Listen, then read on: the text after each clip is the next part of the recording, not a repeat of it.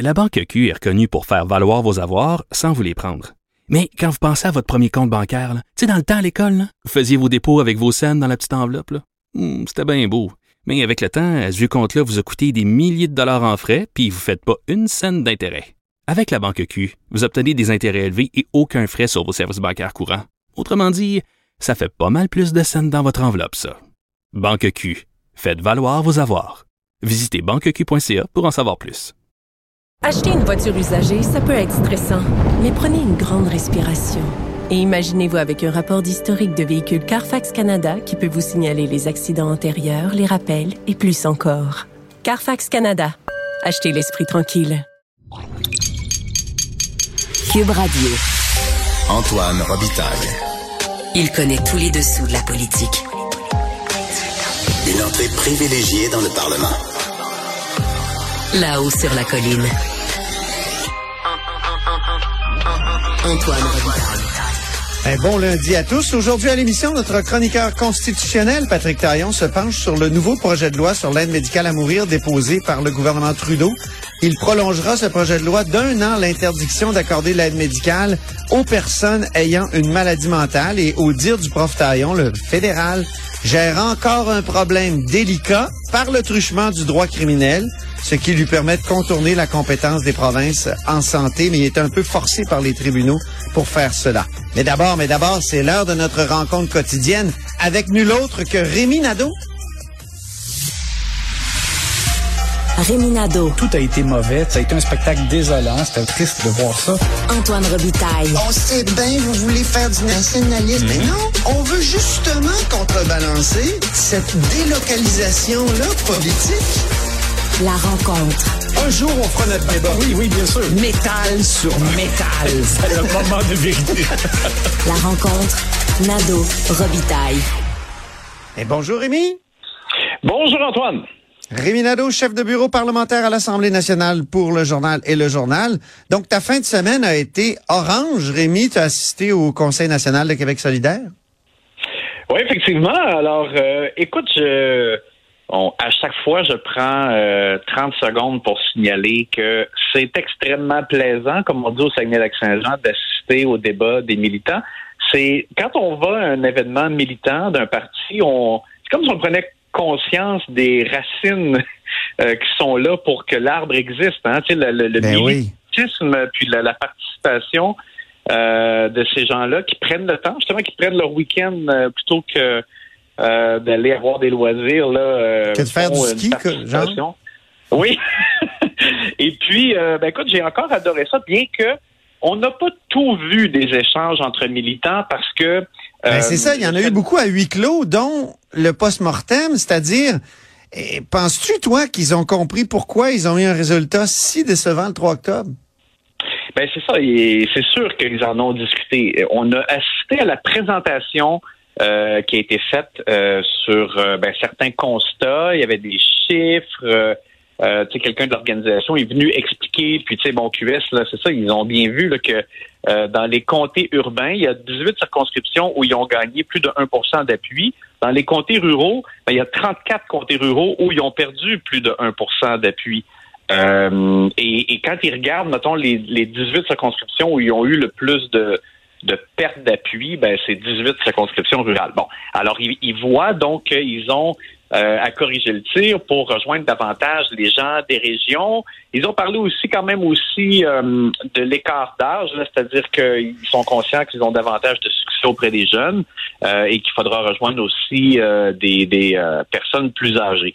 Euh, après Il va ça, falloir arrêter de dire OK boomer à tout bout de champ. Ouais.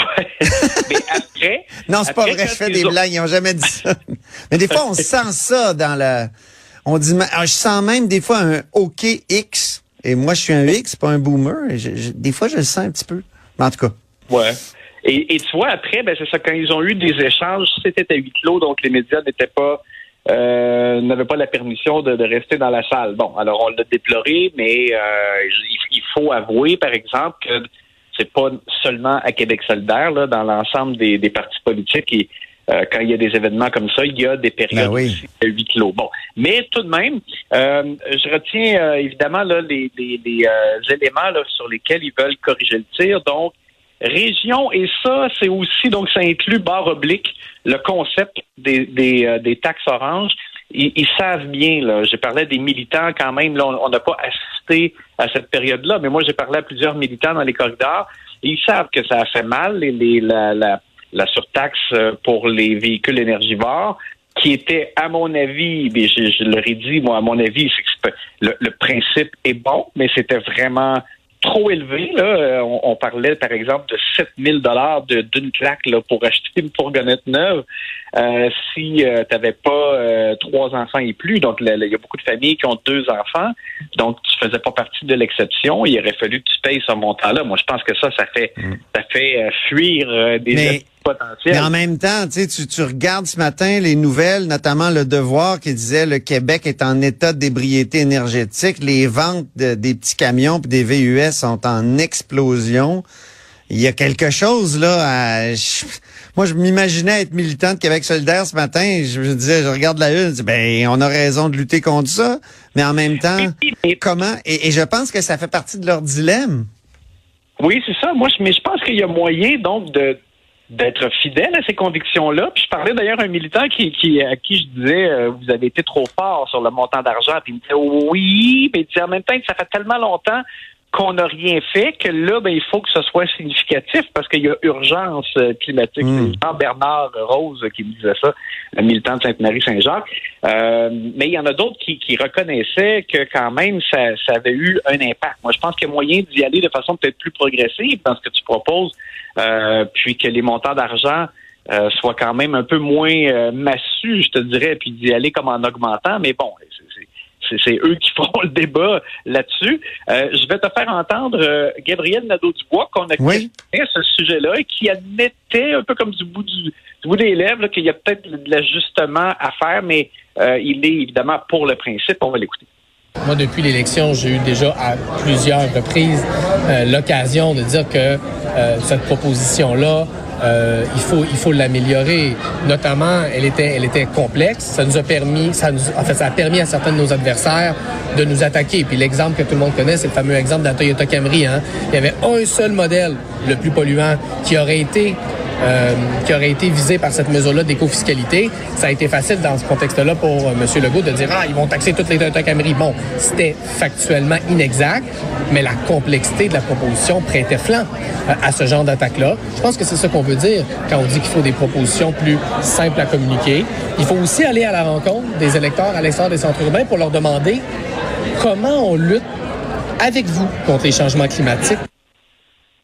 Oui, c'est une bonne façon de, de, de le dire, oui.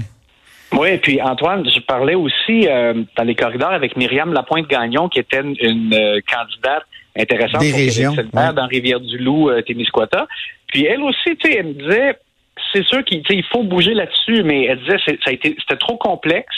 Euh, tu sais, elle me racontait des fois on, on, on était reçu un peu avec une brique et un fanal. Puis là, à force d'expliquer les exceptions qui étaient dans la proposition de Québec solidaire, il y en a qui finissaient par dire ouais, c'est pas si pire. Mais elle dit moi pendant ce temps-là, je perdais tout mon temps à me défendre sur une plutôt ouais. que de vendre des bonnes idées de Québec solidaire, elle faisait juste défendre. Euh, une autre euh, militante aussi qui m'a raconté un peu ce, ce, qui a fait le même constat, qui disait on faisait le porte-à-porte et quand on arrivait, il y avait déjà une perception négative. Donc c'était ouais. évidemment difficile dans ce temps-là de traverser à la peur. Il n'y a pas eu d'informations ou d'écho de notre histoire de vendredi sur la candidature euh, controversée d'Arun Boisy, là, parce qu'il aurait donné des cartes euh, de, de membres pour... Euh, et il avait gagné par cinq voix, je pense, pour l'investiture. Euh, non, écoute, euh, Gabriel Nadeau-Dubois euh, s'est défendu en disant que bon, Québec solidaire avait fait des vérifications pour un nombre limité là, de, de cartes avec un avocat, euh, qu'ils estimaient que, que, tout était correct. Et il y a pas, euh, ça n'a pas été amené euh, par des militants. Il y, a, il, y en a pas qui ont soulevé ce, je te dirais, ce point-là. Euh, tu n'as pas rencontré personne qui t'a dit, Monsieur Nadeau, moi j'ai des choses à vous dire. pas à ce sujet-là. Bon. Euh, et puis, euh, et, et, pour La... les autres constats, je te parlais donc de oui. euh, taxes. Bon, la parité. Ça, oui. On a entendu des interventions très critiques à l'endroit de Québec solidaire au micro, là, dans la, la, la, portion qui était euh, ouverte aux médias, euh, parce qu'il y a des propositions, euh, il y a une proposition qui a été débattue et les délégués ont voté en faveur donc d'aller jusqu'à imposer des candidatures féminines dans des circonscriptions qu'on juge prenables. Mais Et oui. imposer des candidatures féminines, ça ne veut pas dire, par exemple, euh, telle personne, euh, Lucie Saint-Laurent, mais ça veut dire, dans cette circonscription-là, il faut que ce soit une femme. Et, euh, et ça, il y a eu des échanges. Écoute, c'est là qu'ils ont mangé, je te dirais un peu plus la claque, les gens de QS, parce que on sentait beaucoup de reproches, de critiques. Euh, il y a des militants qui ont dit c'est inadmissible qu'on se retrouve avec un, un, Hmm, caucus, un de- caucus, de, députés qui n'est plus paritaire. Euh, il y a un militant qui a dit même, euh, il s'appelle Raphaël Simard de Vanier-les-Rivières, qui disait le patriarcat nuit à la démocratie. Et lui il a dit, il a dit oui, moi je, je veux bien qu'on ait de plus en plus de députés, qu'éventuellement on forme un gouvernement, mais pas si c'est au prix de diluer ce que l'on est. Puis il parlait de la notion de parti féministe. Incroyable. Mais Manon Massé a dit que a admis que ça pourrait mener à écarter de bonnes candidatures masculines du type Étienne Grandmont dans Tachereau. Oui, ben c'est ça effectivement, et c'est quand même ça va ça va devenir un dilemme pour euh, pour Québec solidaire. Euh, je vais revenir à, à- à Manon euh, dans quelques instants. On va écouter euh, brièvement un petit commentaire qu'on est allé chercher justement de Étienne Grandmont qui était là. Et tu sais quand il y a eu à la suite de ce débat-là, on l'a rencontré dans le corridor, on lui a dit Ah vous oui? avez-vous voté pour cette proposition-là? Puis il a dit oui oui, puis il a dit il était d'accord à aller jusque là. Puis là on m'a dit mais vous n'êtes pas senti visé. Puis bon. Il Ouais. disait que non, et euh, on va écouter donc Étienne Grandmont, député de Tachereau. Donc, je, je suis vraiment d'avis que le parti a fait un super beau travail, puis il y a des choses qu'on malheureusement qu'on trouve pas. Et après ça, partant du résultat, indépendamment de qui a été élu, on peut constater qu'on a une différence assez importante pour dire qu'il faut, faut travailler pour le rattraper. Ouais, faire en sorte qu'à l'avenir. Alors voilà, il accepte euh, ce, Dans ce le cas de fait. Manon Massé, Manon Massé... lui, il n'aurait pas pu être candidat, par exemple, là, je pense. Ben, c'est ça. Il nous a dit, mais il y avait déjà la parité quand moi, je me suis présenté. Mais là, Ah. c'est un peu compliqué parce que, oui, c'est vrai, mais en même temps, comme ça enlevait Catherine Dorion, Ben euh, oui. euh, bon, euh, là, ça devient mathématique, mais Hey, Manon quand même... a- Oui. Oui, rapidement, il nous reste très peu de temps. Ah, je veux que tu nous parles de Nadine Giraud. Juste signaler que Manon Massé disait que euh, lors de la dernière élection, ils avaient poussé très fort pour notamment Mélissa Généreux, euh, Caroline Cac, Narimouski, mais bon, le, le- le hasard a fait que ces, ces personnes-là n'ont pas, gagné. Un mot sur Nadine Giraud en terminant. Euh, ben, très rapidement, évidemment, toutes nos sympathies à la famille. Très triste nouvelle, donc, d'apprendre son décès. Elle avait choisi, ben, a choisi à contre-cœur de pas solliciter de nouveaux mandats d'élus parce qu'elle savait que euh, sa situation était difficile. J'espère seulement qu'elle a eu l'occasion de profiter de la vie, euh, d'avoir euh, de bons moments là, dans ses, ses derniers mois avant que sa condition éventuellement là, se dégrade. Euh, mais vraiment un, un message de- d'empathie euh, pour euh, toute la famille, les proches de Nadine Giraud. Là, évidemment, on était touchés d'apprendre cette nouvelle aujourd'hui. Merci Rémi, puis on se reparle demain. À demain. Je rappelle que tu es chef de bureau parlementaire à l'Assemblée nationale pour le journal. et le Antoine. Robitaille. Il décortique les grands discours pour nous faire comprendre les politiques. Là-haut sur la colline. C'est lundi, jour de chronique consti. On s'érotise une question constitutionnelle à la fois. La traduction constitutionnelle. La question constitutionnelle. Mais bonjour Patrick Taillon. Bonjour Antoine. Notre chroniqueur constitutionnel et accessoirement professeur de droit à l'Université Laval. Aujourd'hui, on parle de la loi fédérale sur l'aide médicale à mourir. Le projet de loi, faudrait-il dire? Tu te poses la question, est-ce qu'il faudrait pas arrêter de gérer des questions complexes à coup de réforme du droit criminel? Oui, ça commence à faire beaucoup. Là. Euh, le- encore une autre réforme du Code criminel pour régir quoi, au fond? Euh, la manière dont les ordres professionnels, la manière dont nos hôpitaux, nos médecins, notre système de santé doit gérer la délicate question de l'aide médicale à mourir pour les personnes atteintes de euh, maladies mentales. Hmm. Euh, on se retrouve dans une situation un peu bizarre parce que euh, le projet de loi est un peu indispensable. hein. Le gouvernement n'a pas le choix. D'ailleurs, les conservateurs ont annoncé qu'ils allaient euh, l'appuyer parce que euh, après la, l'arrêt Truchon, hein, la juge Christine Baudouin, dans l'arrêt Truchon de la Cour supérieure, C'est en 2021. Hein? oui, je, je crois bien, oui. Elle est venue invalider euh, la loi fédérale sur l'aide médicale à mourir, puis indirectement aussi la, la loi euh, québécoise. Pourquoi? Parce que nos, nos lois à l'origine avaient incorporé ce que j'appellerais un critère temporel. La, la mort raisonnablement prévisible, Ouais. euh, être en fin de vie. Et euh, on se demandait justement les, critères énoncés par la Cour suprême dans l'arrêt Carter. Est-ce que c'est un minimum, puis le législateur peut en ajouter parce qu'il y a une marge de manœuvre?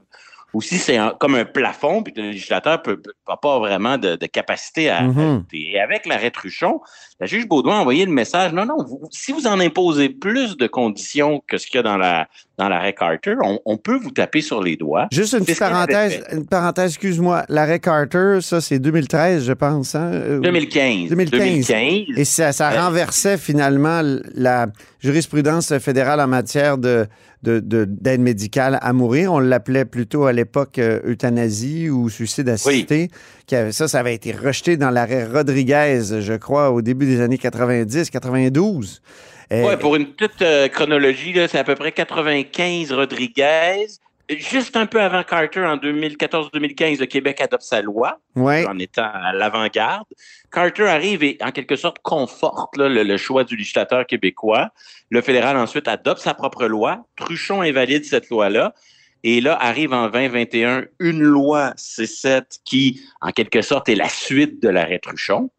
Et là, à ce moment-là, ben, Puis l'arrêt Truchon, ça va beaucoup plus loin que l'arrêt Carter et évidemment complètement à l'inverse de Rodriguez. Il faut le dire, la Cour a changé d'idée complètement.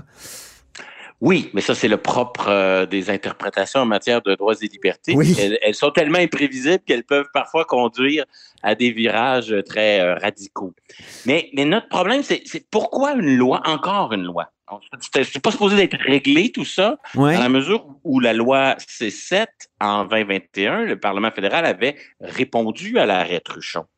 Sauf qu'à ce moment-là, euh, au Sénat, euh, les sénateurs non élus, euh, ou- surtout ceux qui viennent du, du groupe, si on peut dire, indépendant, euh, philosophiquement libéraux, mais libéraux indépendants, voient souvent leur rôle comme étant, en quelque sorte, là, en tout cas, un, un rôle plus légitime lorsqu'il s'agit de rappeler à la Chambre des communes qu'il y a des questions de charte et de droits et libertés en jeu.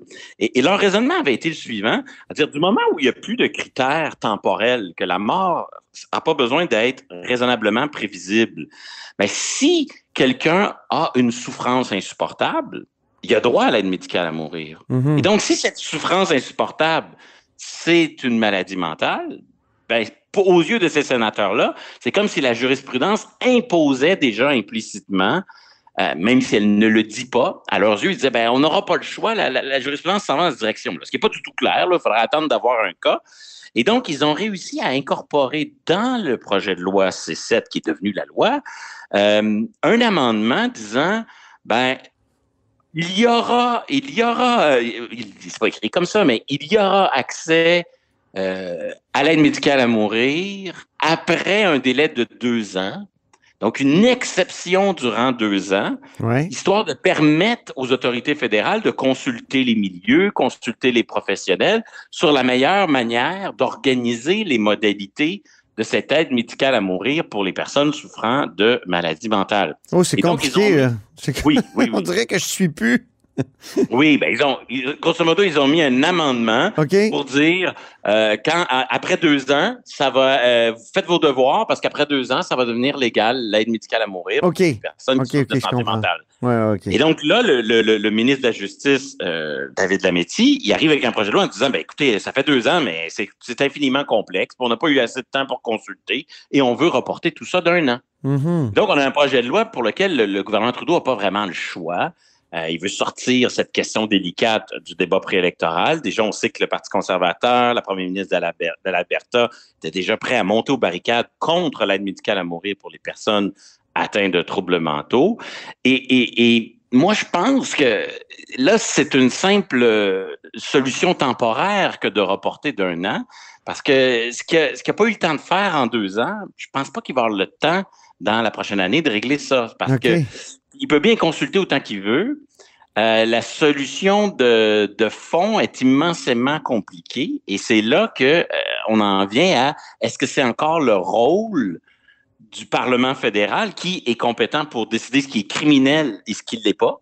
C'est pourquoi il faut envoyer un médecin en prison, puis c'est pourquoi il faut lui dire non, non, tu n'es pas criminellement responsable, de gérer une question aussi délicate que l'aide médicale à mourir pour les personnes atteintes de, santé mentale. Autrement dit, ça suffit de voir Ottawa utiliser sa compétence en matière criminelle pour légiférer en matière de santé à, coup de lois qui précisent uniformément des critères de, droit criminel, mais indirectement pour gérer la santé, un peu comme avec l'avortement.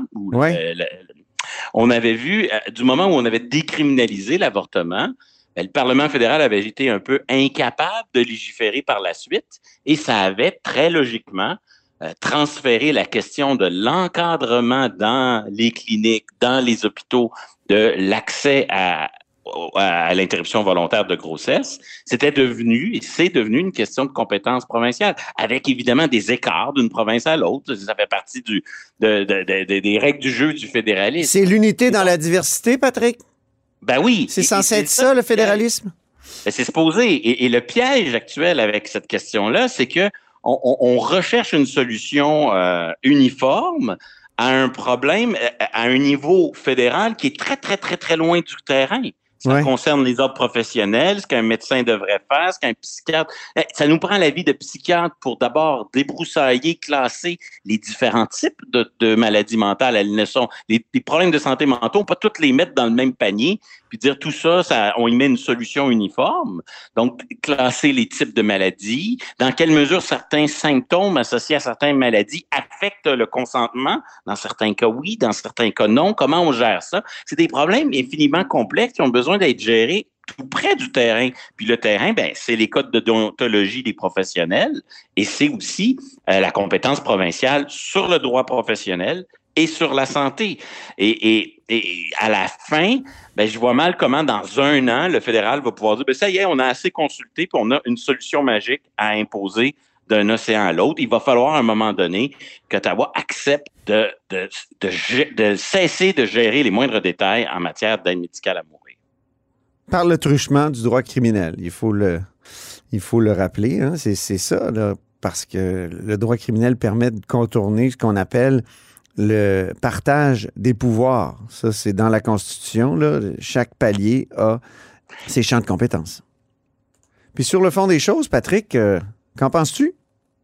Ben moi, j'ai pas le, savoir euh, éthique euh, et professionnel pour savoir si c'est une bonne ou une mauvaise chose. Je suis pas le mieux placé pour. mais, mais chose certaine, j'ai tendance à me méfier de la tendance libertarienne qui dit si c'est librement consenti, tout est possible. Ouais. Euh, ça me semble être euh, un peu trop simple comme situation, comme euh, réflexe.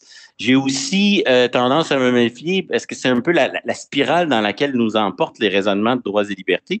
Hein, avant, c'était complètement fermé avec l'arrêt de Rodriguez, c'était contraire au droit à la vie que d'envisager une telle chose. Puis là, du moment où on l'a permis, mais là, on est dans, aussi dans une logique égalitariste où il devient toujours en quelque sorte discriminatoire ou euh, inégal, euh, inégalitaire pour euh, la personne qui n'y a pas accès. Et là, la tentation de constamment élargir, elle, elle, devient très forte. Et de l'autre côté, je pense que le réflexe de l'interdiction généralisée, il passe pas vraiment la rente. D'ailleurs, en pratique, on croit que l'aide médicale à mourir est, est écartée présentement pour les personnes souffrant de troubles mentaux, mais en vérité, c'est faux. Si une personne vit une autre maladie et dans sa maladie, elle vit, elle souffre euh, d'une dépression ou d'une autre maladie mentale, ben, elle est l'aide médicale est accessible lorsqu'on cumule une maladie physique et une maladie mentale. Donc déjà en ce moment, on expérimente certains enjeux liés au consentement euh, libre et éclairé dans de telles situations comme constitutionnaliste, moi, ce qui m'intéresse, c'est, qui décide, comment on le décide. Puis ce que je vois dans ce dossier-là, c'est un, les effets secondaires ou pervers de l'arrêt Truchon, un jugement bien intentionné, bien documenté, mais qui a tendance à avoir les arrêts de Carter, les, les critères énoncés par la Cour suprême dans l'arrêt Carter comme un plafond, comme si le, le, le législateur pouvait pas ajouter d'autres critères, ce qui a comme effet domino ensuite de refroidir nos législateurs, les rendre un peu plus peureux et, et, et moins autonomes, moins imaginatifs dans leur manière d'aménager hmm. tout ça, comme si la jurisprudence était réglée puis il fallait euh, leur, euh, tout était déjà dicté.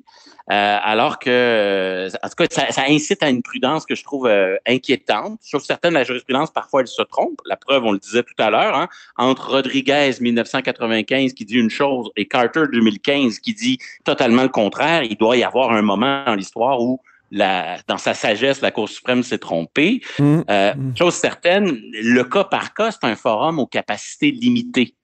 Et, quand la juge Baudouin tranche dans Truchon, ben, elle prend une bonne décision par rapport au cas qui est devant elle mais elle n'est pas en train de penser au cas d'une personne atteinte de troubles mentaux, mais nos bons sénateurs non élus, eux, ensuite, ils surinterprètent la jurisprudence, puis ils créent en quelque sorte une, une présomption d'accès à l'aide oui. médicale à mourir. Et, et, et, là, on est un peu dans une spirale où il va falloir, euh, je pense, prendre une grande respiration, puis essayer de trouver, OK, ben s'il faut le faire, comment on l'organise, et, et avoir un vrai débat sur comment on l'organise qui relève d'autres d'un débat de fond qui n'est pas juste on n'a pas le choix parce que les juges l'ont dit. Non, les ça. juges ont traité d'autres cas qui n'étaient pas des cas de, de, de, problèmes mentaux. Et donc, il ne faut pas présumer de leur avis.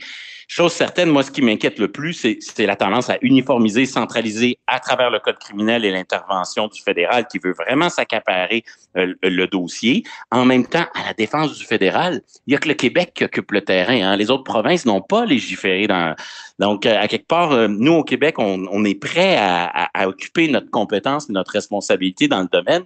Les autres provinces ont au contraire tendance à laisser Ottawa faire. Donc ça aussi, ça fait partie malheureusement de la dynamique. Mm. Peut-être que moi, moi, je pense que sur le plan idéologique, ça va être très difficile pour les libéraux de légiférer là-dessus, un peu comme pour les conservateurs avec l'avortement, parce que sur la question de la santé mentale, vous allez avoir des arguments conservateurs qui vont être contre, mais vous allez avoir aussi des arguments progressistes qui vont être contre, au nom de la protection des personnes vulnérables un, un discours progressiste, euh, protecteur, qui sera euh, hostile à l'élargissement de l'aide médicale à mourir. On le voit déjà émerger. Et même à droite, ben, on trouvera aussi euh, des libertariens euh, très à droite, mais qui vont être favorables à l'élargissement parce que euh, du moment que c'est librement consenti, tout est possible. Donc, on, on voit les, la gauche et la droite se, se diviser à l'interne euh, avec une ligne de fracture qui mmh. rend le débat public un peu compliqué. Espérons d'ailleurs que ce ne soit pas des, des, des, idéologies qui mènent ce débat, mais quand on, on, on les regarde, les, les, les idéologies euh, plus euh, euh libertariennes euh, de, de, droite et conservatisme moral font en sorte que ouais. Euh, la droite peut être divisée sur le sujet et, et, la volonté de protéger les plus vulnérables, qui est très au cœur de la pensée progressiste contemporaine, ben, elle peut jouer dans un sens comme dans l'autre. Donc, ce sera infiniment compliqué comme, comme dossier. Un peu triste qu'on soit dans un dominion des non-élus. Donc, euh, oui. sénateurs et juges qui, euh, finalement, mènent le bal hein, sur ce sujet-là. Merci beaucoup, Patrick Taillon. Merci à toi. Notre chroniqueur constitutionnel et accessoirement professeur de droit à l'Université Laval. Et c'est ainsi que se termine la hausse sur la colline en ce lundi. Merci beaucoup d'avoir été des nôtres. N'hésitez surtout pas à diffuser vos segments préférés sur vos réseaux. Ça, c'est la fonction partage. Et je vous dis à demain.